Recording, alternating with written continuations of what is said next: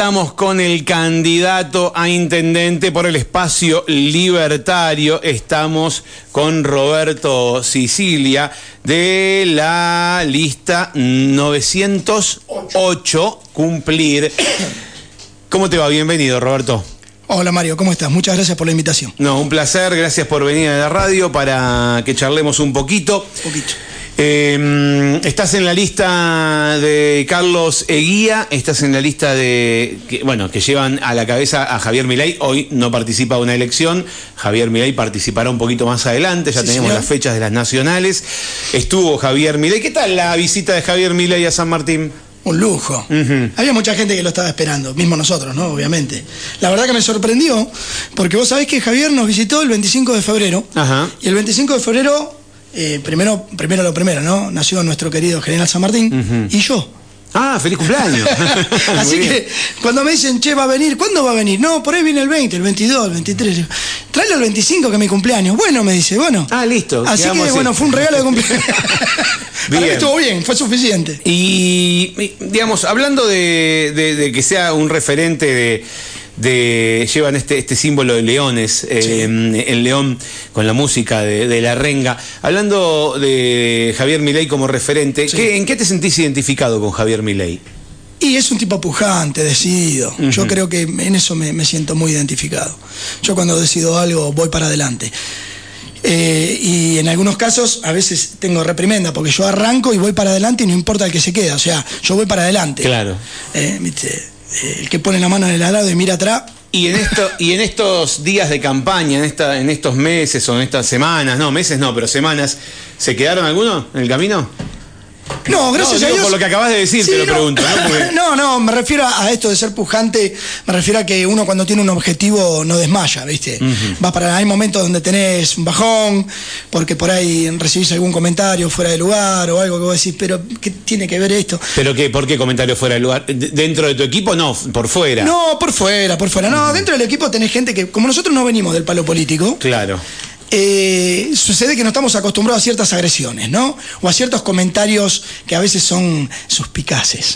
Entonces, bueno, hay gente que se lo toma de manera, hay gente que se lo toma de otra y se pone mal. Me dice, no, esto es una porquería. Bueno, pues ya sabíamos que esto era así. Y tenés que andar eh, negociando con los chicos para que no se enojen, ¿viste? Te metiste, eh, o sea, vos insistís con que no sos político, como me lo dijiste fuera de aire, Sí. eh, pero te metiste en el barro de, de convertirte en político, querés ser intendente, estás candidateado, tenés una lista, llevas un número, eh, estás, Hoy lo soy. estás haciendo política partidaria, Totalmente. definitivamente.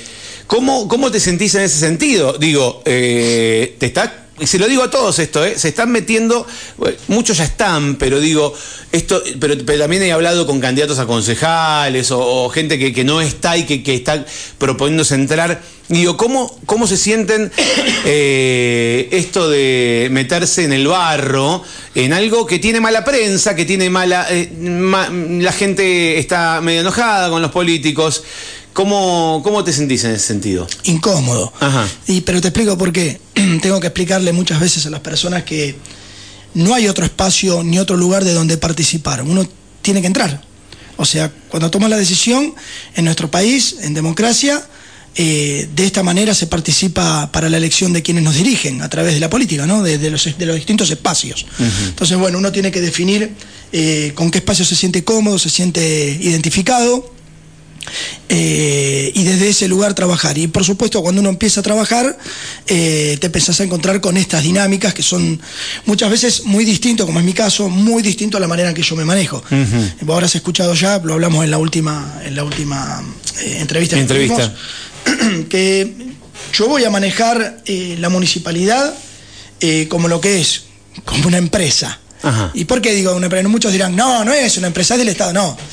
Tiene que tener organización, tiene que tener parámetros establecidos, tiene que tener eh, reglas de juego. Eh, yo noto hoy que hay una gran dispersión, aún mismo entre los empleados municipales, que no saben muchas veces cuál es el rol que, que- que juegan, ¿no? Y hay muchos que no juegan, ¿no? Por supuesto. Pero yo creo que viene una, una etapa nueva donde lo más, hoy me preguntaban en otros medios, ¿qué es lo primero que vas a hacer? Mira, lo primero que queremos hacer eh, y en conjunto con revisar eh, las ordenanzas para, para, para poder eh, limpiar un poco todo eso y ver qué es lo que funciona, qué es lo que no funciona, qué es lo que hay que modificar, qué es lo que hay que sacar o qué es lo nuevo que hay que hacer. Pero antes de hacer cosas nuevas, hay que hacer un replanteo y hay que hacer una revisión general de las ordenanzas. Y conjuntamente Igual hay con tienen eso. que trabajar en conjunto con el deliberante Por supuesto, las ordenanzas. Por supuesto, claro que Sí, sí. sí, sí. Pero, pero estamos pensando en, en plantear seriamente una revisión general, porque hay cosas que la gente desconoce absolutamente. Entonces me parece que tenemos que hacer fuerza por ese lado. ¿Por qué? Porque lo que intento yo desde mi espacio y lo que intentamos con el equipo es eh, generar orden. Porque en el orden hay transparencia, en el orden, viste cuando alguien te invita a un lugar y vos no llegás porque te informaron mal y después la explicación es, no, pero yo te dije que aquel, viste, o no te, sí que te dije, no te, no. No, por eso me, me gusta el WhatsApp, porque queda escrito, ¿viste? Pero lo que queremos hacer es ayudar a la gente a mudar el pensamiento, a que la gente pueda empezar a pensar distinto, a que la gente pueda empezar a vivir distinto. Y todo nace justamente en nuestra forma de pensar. De acuerdo a cómo nosotros pensamos, es como actuamos. Eh, y de acuerdo a cómo nosotros pensamos, es el referente que adoptamos, la persona que nos agrada y la que no. Entonces, estoy muy, muy eh, interesado en traer una nueva modalidad de pensamiento, que la gente pueda recuperar la fe, la esperanza, que la gente pueda recuperar su lugar en la sociedad. Recién dijiste o diste a entender que hay gente que no trabaja o que no hace lo que. ¿No? Y hay gente que no trabaja, sí, por supuesto. ¿Y cuál es tu visión? ¿Cuál, ¿Cuál sería tu postura al respecto? Y hay que sentarse con esa gente y explicarle qué es lo que hace, cuál es el rol y la función que cumple. Y por supuesto, eh, creo que también no solo esto sucede por una cuestión de intencionalidad o por vagancia, sino que creo que sucede porque no hay instrucción para la gente. La gente no se la prepara, ¿no? La gente aparece un día y dice, hay 500 más. Como si estuvieran jugando a la ruleta, me parece nefasto.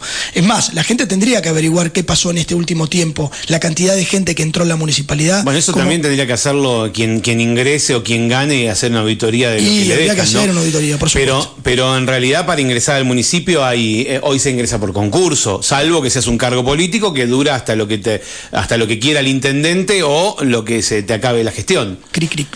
Pero así, así tiene que ser. Debiera ser así. O sea, se, supuesto. se- se debe, te- se tiene que ingresar por concurso. Por supuesto. ¿Cuál, ¿Cómo te imaginas eh, relacionándote con, con particular? Hay, hay más de un gremio, pero hay uno que es el, el- el más convocante, que es eh, ATE en este caso. donde está Andrade. Sí, bueno, yo en algún momento me tengo que sentar con los chicos a charlar y a ver cuál es la postura que ellos adoptan eh, y conforme a la postura que ellos adopten es la postura que voy a tomar yo. Eh, no olvidemos que eh, hay una gran falta de información, ¿no? Eh, en el digesto municipal falta mucha información, no sé si me está saltando eso, sí.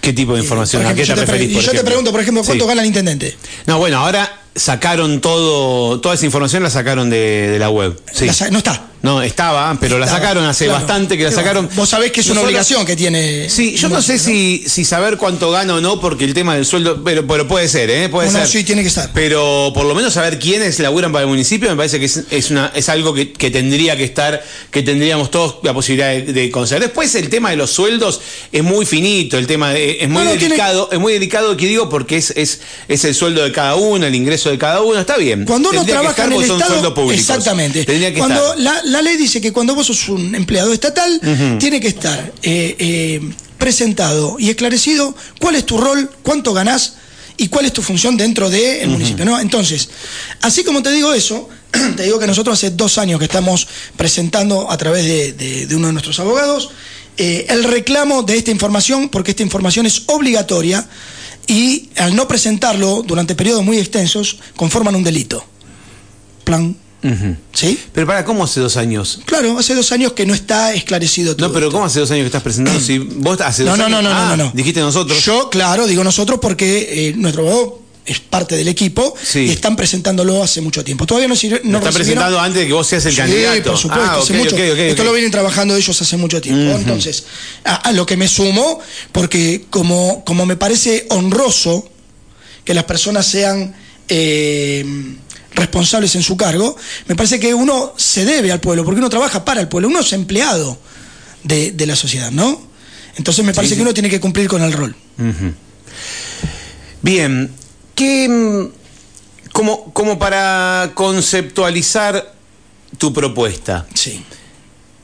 ¿Qué es ser libertario? Uh. ¿Y cuál es, digamos, por eso, para, para, para saber el tipo de propuesta que le haces a la gente desde la postura libertaria? Mira, hay, hay tres puntos que creo que son importantes dentro de lo libertario. Primero, el respeto a la, a la propiedad privada.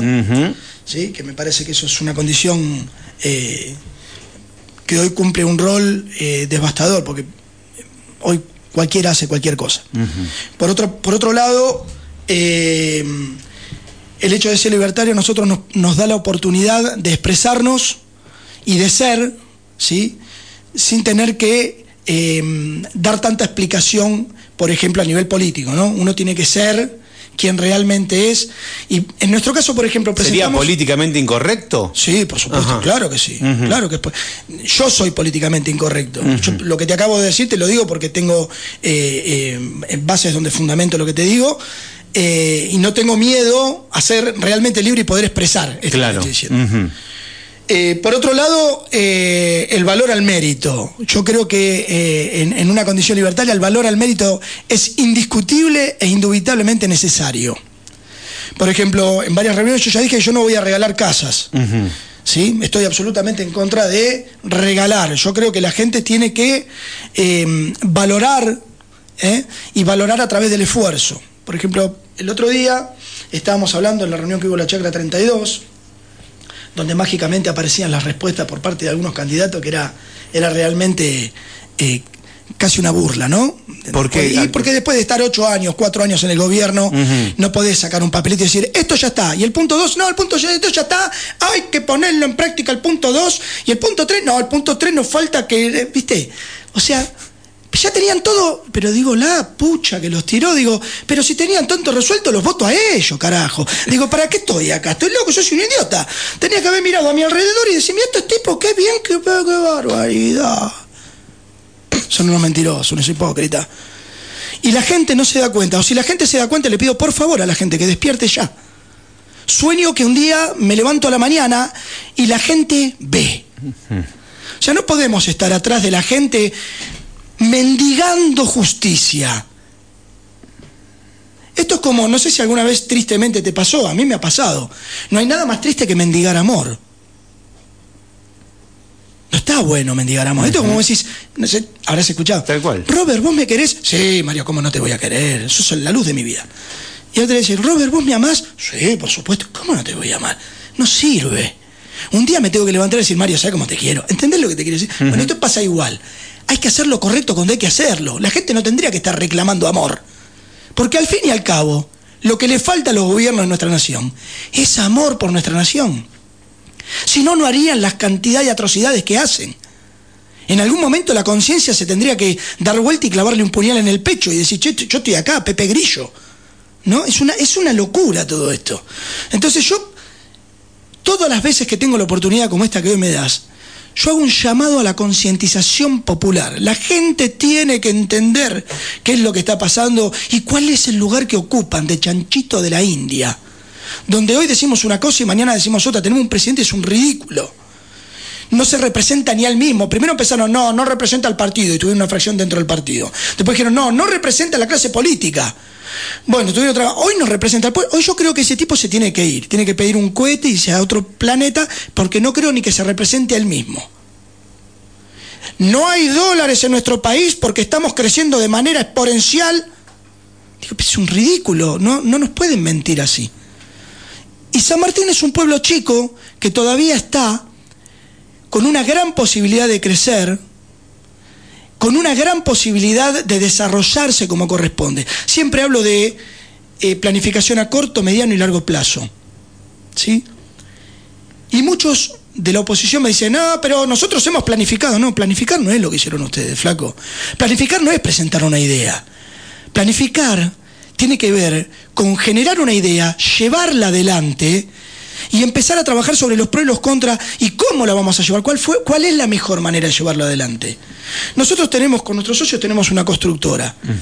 Yo no empiezo la obra hasta que no tengo hecho el cálculo de materiales y no empiezo una obra hasta que no tengo los planes y la documentación en forma. gran dilema existencial para todos los que construyen en San Martín y en gran parte del país, que nunca está la documentación a tiempo. Nosotros somos unos hinchacocos, unos rompehuevos, se diría en- en- en Sí, sí, sí, lo popular. Unos rompehuevos, porque, porque te che, no están los planos, no, no podemos arrancar. Acá se arranca con una idea, no se planifica nada, y después, ¿viste la bicisenda? ¿Viste qué buena quedó? ¿La, la viste? Con las luces, todo. ¿Cuál de todas? La que está en la ruta en el Siete Lagos. ¿La viste? ¿De qué te reís, bola? ¿No la viste? ¿No la viste? Bueno, el Pocahuyo, ¿qué tal? ¿El Pocahuyo lo viste cómo quedó? Sí, sí, Es sí. una cosa de loco. Una ¿eh? cosa de Yo loco. salgo todos los sábados y los domingos a caminar por el caminito ese que hicieron del Pocahuyo. Tenemos un gran problema en el hospital, que no tenemos ingreso al hospital, y me pavimentan una calle acá atrás en la subida al cementerio, que no recuerdo ahora el nombre, porque soy un, un cabeza de ñoqui. Los paniles, Los paniles, parece, exactamente. sí. Y tenemos los paniles asfaltados y no tenemos el ingreso al hospital. Si te quebras una gamba, se me acordar que te vaya a buscar. Porque si no, de la puerta donde te deja el bondi hasta la guardia te vas arrastrando. Entonces no manejamos prioridades. ¿De, de qué planificación me hablas? Digamos que, a ver, eh, lo que vos contás lo sabemos, lo que. No, no está bien. gracias. Lo que vos contás lo sabemos. Eh, y lo decís de una forma efusiva y. Un poco cómica para no ser tan sí, ¿no? Acá me mandan, me dice, parece un stand-up, me dicen lo que está- No, Qué pero bueno. igualmente eh, a lo que voy es. No, eh, tenés razón en un montón de cosas, no te, no te- mira, al contrario, te voy a dar la razón. Yo normalmente a, lo- a los candidatos, viste, los dejo hablar eh, y no. Pero. eh, Acá me dicen, el asfalto de los paniles está pedido hace unos cuantos años Pero está antes. muy bien. Igual no es los paniles, es la bajada y tiene que ver con lo de las piedras. Pero no importa. Sí, sí, está bien. pero a mí no me molesta, voy- eh, entendeme, no me molesta que se lo haga. hospital, Pero para mí hay que manejar prioridades, Prioridad, ¿no? estoy, estoy de acuerdo. Estoy de acuerdo. Eh, igualmente a lo que iba es lo que, lo que decís lo sabemos. Todos puteamos eso. Perdóname. Sí. ¿Cuánto hace que te ha pedido, dice el vecino? Eh, mm, 20 años. Perfecto, vecino, abra los ojos y vea que lo están haciendo dos semanas antes de, De las de las elecciones. elecciones. Eh, todas estas cosas las, las sabemos, las vivimos, puteamos permanentemente. El tema es lo otro, porque lo que vos decís y haces es cierto, llama la atención, pero ¿cómo lo solucionamos? Porque acá lo que necesitamos saber, los que después tenemos que ir a votar, Claro. es cómo lo solucionamos. ¿Qué, qué hacemos para resolver estas cosas? Porque vos llegás, asumís, ganás la elección, asumís como intendente, tenés que. Tenés que. Tenés que arrancar. No es una empresa, tenés que aprender a.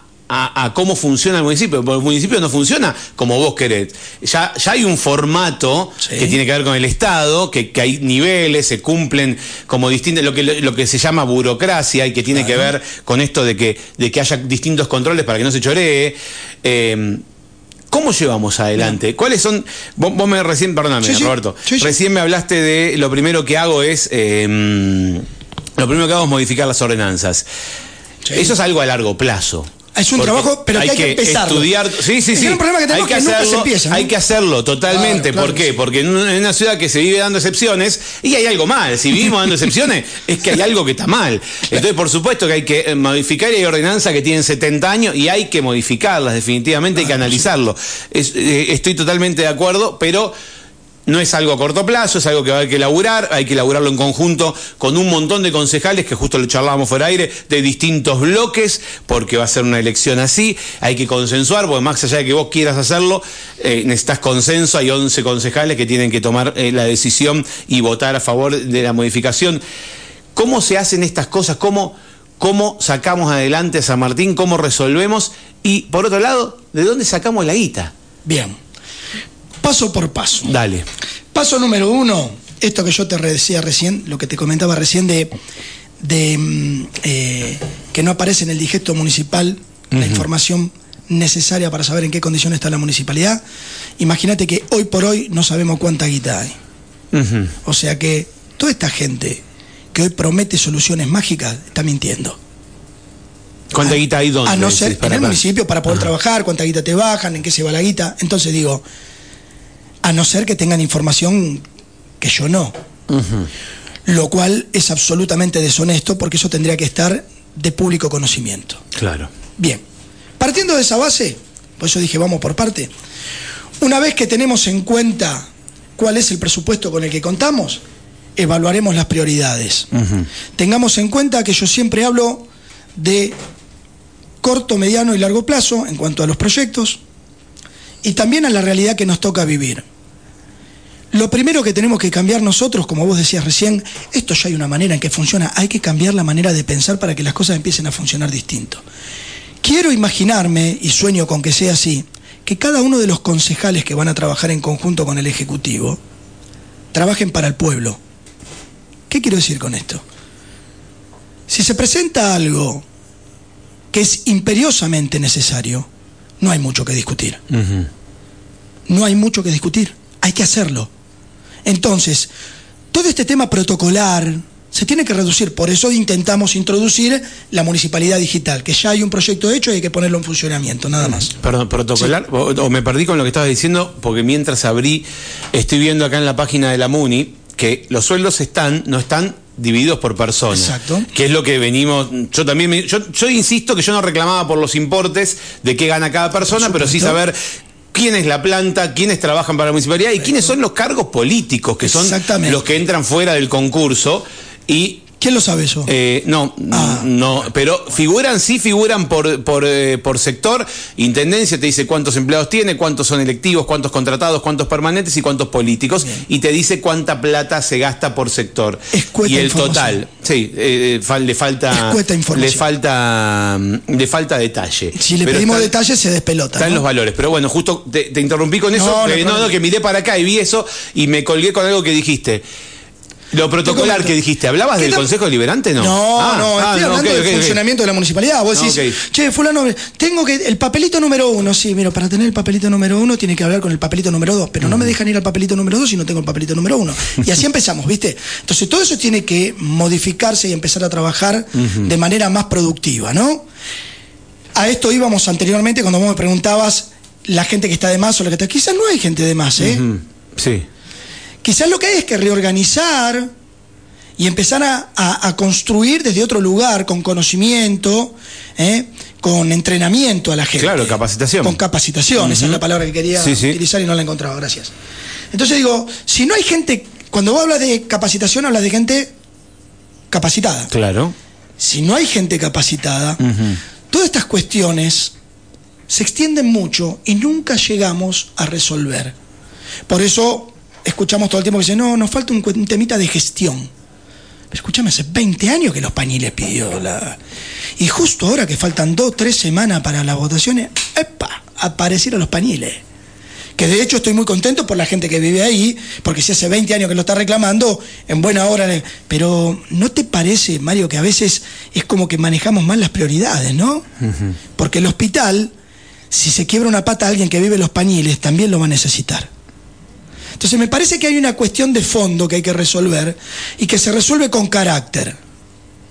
¿Sí? Porque yo, dentro de mi empresa, y vuelvo a, a- a ese modelo, porque me parece que es el que funciona, yo cuando doy una orden, la orden se tiene que cumplir.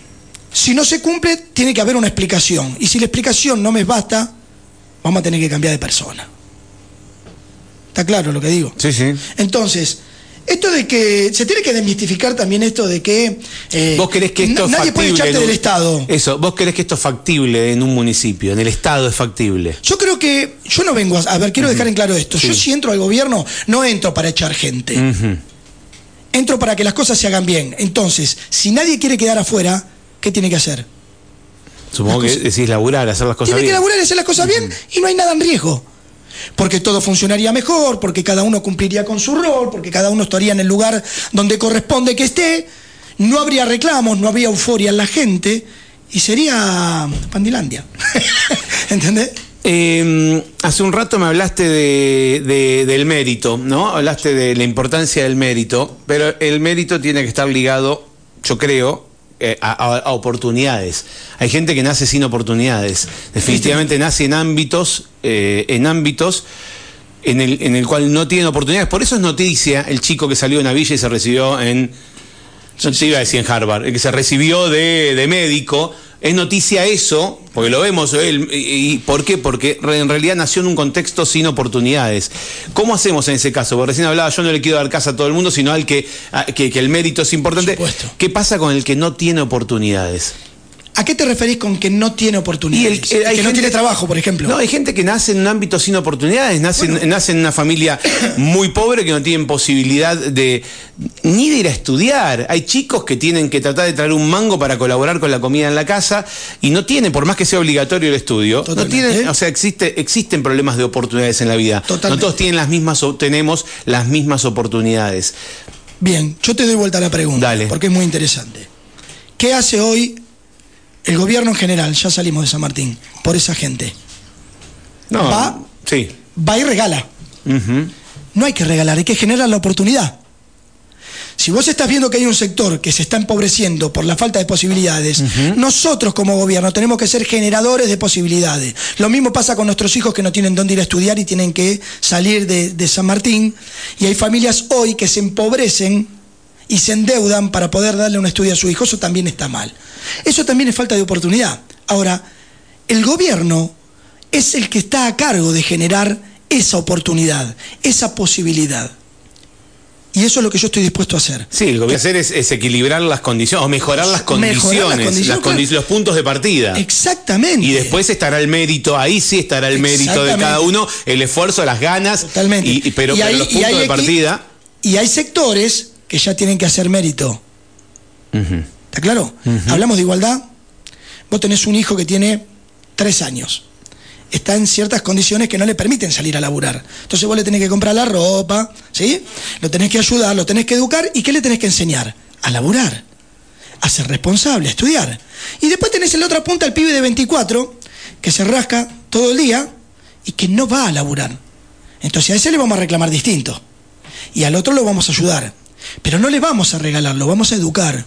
Y le vamos a preparar, y vamos a preparar un espacio para que esa persona pueda desarrollarse, crecer de la manera que tiene que crecer, con posibilidades para su desarrollo. Eso es lo que hay que hacer. Por eso hablé desde el principio de un cambio de pensamiento. Hay que mudar el pensamiento para que cambie nuestra manera de vivir. No hay otra manera, ¿eh? ¿Qué otra propuesta, eje, digamos, tenés en, en esta campaña? ¿Qué otras cosas querés implementar en, en nuestra ciudad? Bueno, un tema que, que es recurrente y a todo el mundo le preocupa es el tema de la educación. Sabemos que hay una gran parte del tema de educación que depende de provincia y de nación, pero hay una parte que nos toca a nosotros como municipio, que es el mantenimiento de los edificios, que a veces es compartido. Bueno, Sí, sí, bueno, lo hacemos con el dinero que nos mandan. se me acaba de ocurrir una idea ahora, Sí. ahora, se me acaba de ocurrir una idea increíble, que me imagino que, no sé si decirlo al aire porque por ahí hay que me copia, las escuelas hay que arreglarlas en verano, papi. No te rías, mirá lo que me haces. Es genial. A ver si- Tengo fotos en febrero del intendente con Juan Peluca diciendo, estamos reunidos para atacar el problema de que... Vale, papi. No, no, no, o sea, no se les cae una idea. Y después me dicen que ellos sí ver, planifican. Yo me quiero matar. ¿Vos crees que lo que no se hace, no se hace por qué? ¿Porque no, porque no se les ocurre a Porque no hay nadie? capacidad. Y porque estamos ocupados en otras cosas que por ahí generan otro tipo de beneficios. Beneficios. ¿Eh? Truco. Bien. Eh, bueno, me estabas Hay que hablando de propuestas. hay que enfocarse, ¿no? Me, me- me estabas hablando De yo te pregunté por propuestas para. para como para para para llevar adelante San Martín, sacar adelante San Martín. Bien, la, de, la del mantenimiento El de los mantenimiento escolar en enero, está bien. Bueno, se me ocurrió ahora. Me agarraste desprevenido. No tenía, no estaban lejos lo de stand-up. Igual No, claro. eh, lo que decís no, no está mal. Eh, Te subí el caché hoy como loco. Escúchame, yo lo que creo. tenemos que- pico de rating, dice. Obvio, obvio, pico de rete. ¿Sabes qué creo? Está compitiendo con Lombardi, viste que Lombardi el otro día, viste que, que le va bien, cuando va a TN le va bien. Claro, obvio. ¿Sabés qué creo, Mario? Que está bien, uno le pone un poco de humor porque si no, siempre estamos dando malas noticias. Pero hay una buena noticia y que hay un equipo de trabajo distinto que puede llegar a mejorar muchísimo San Martín y que no prometo tontamente ni burlonamente que voy a resolver todo. No, no. Imagínate que la calle Los Pañiles tiene 20 años de reclamo. Yo no voy a decir que en, que en cuatro años voy a arreglar todo San Martín, pero quiero instaurar una forma que alguien que venga atrás mío, porque aparte yo ya te dije el otro día, lo sostengo, yo estoy cuatro años y me voy de la intendencia. Tiene que venir alguien atrás que siga con este formato y que realmente esté eh, comprometido y convencido. Convencido. Y eso va a hacer que este proyecto continúe y perdure. Y no es como hacemos siempre. Lo que hizo el anterior no sirve de nada. Lo tiramos a la basura y arrancamos de vuelta a gastar guita, se planifica. No, no. Porque estoy seguro que hay cosas que hizo eh, eh, nuestro doctor intendente que están buenas. Entonces uno, eh, esto para que dicen que yo pego mucho, yo no pego. Yo digo, estoy contando cosas cotidianas, tampoco me monto en ningún nombre en particular. ¿Por qué no fuiste a la charla en cantera? Uh, todo el mundo me pregunta eso. Ah, bueno, no sabía. Es fácil. Si yo, ¿Qué me pasó hoy a la mañana con vos? ¿Qué tuve que hacer? Eh, reacomodar, una entrevista. Tuve que reacomodar las entrevistas porque estaba con otra y con vos a la vez y se me complica porque todo el mundo quiere ya. Y yo tuve que tomar una decisión y tenía otras propuestas y realmente tengo mucha intención de sentarme con la gente del cantera porque tengo una propuesta para ellos que no es una propuesta mentirosa. Ajá. ¿Sí? Me gustaría, te la, comparto, porque es para cada uno de estos barrios que están en estas condiciones. Yo no estoy a favor del barrio emergente, de la toma de tierra, no estoy a favor.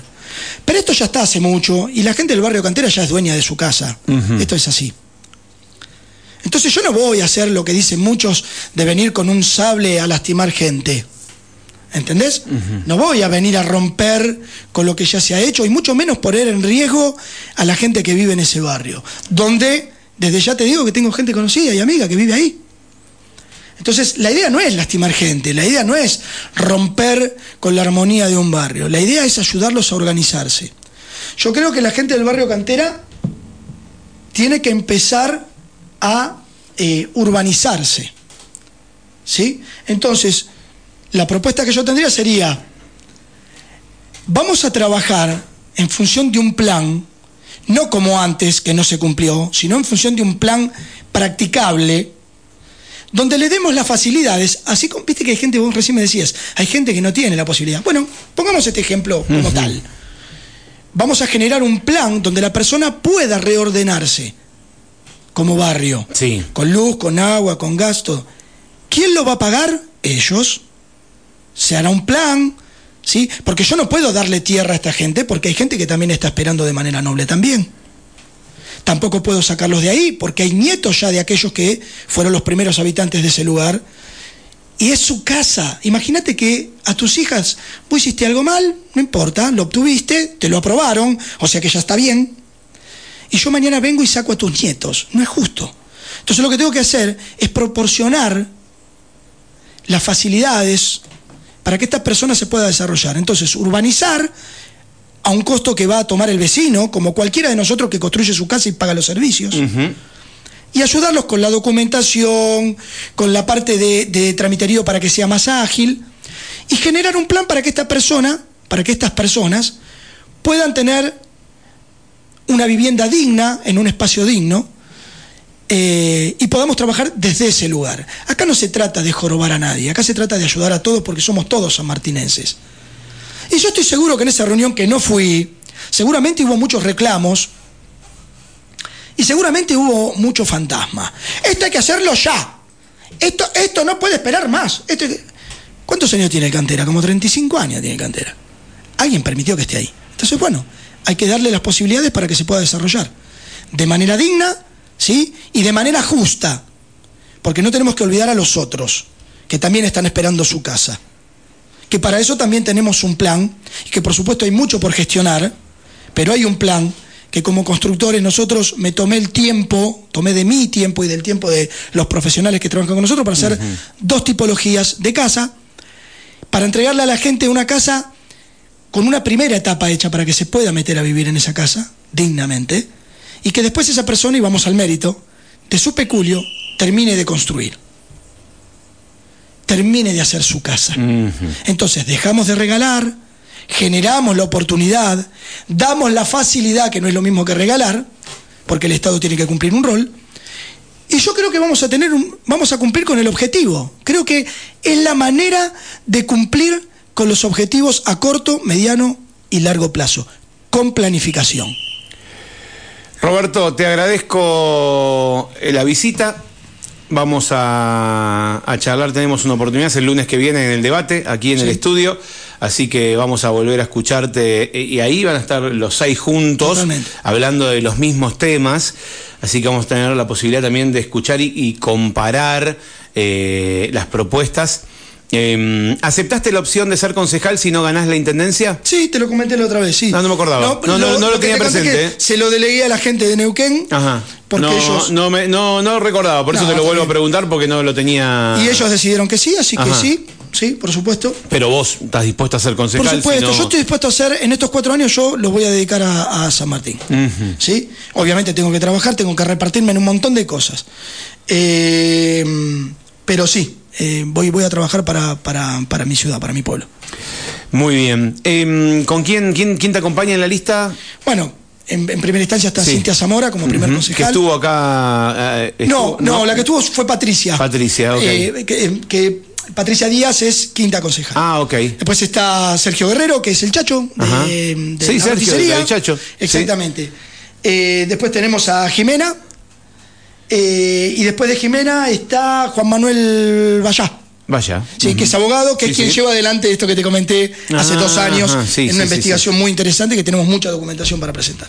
Muy bien. Eh, te agradezco mucho la visita. Volveremos a hablar seguramente el lunes próximo y si hay alguna otra oportunidad antes de las elecciones lo, lo intentaremos hacer.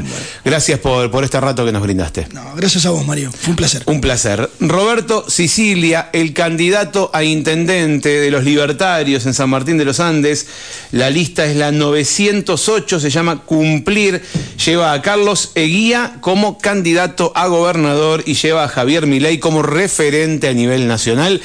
Nos vamos a ir a una pausa, son las 11 de la mañana, 35 minutos.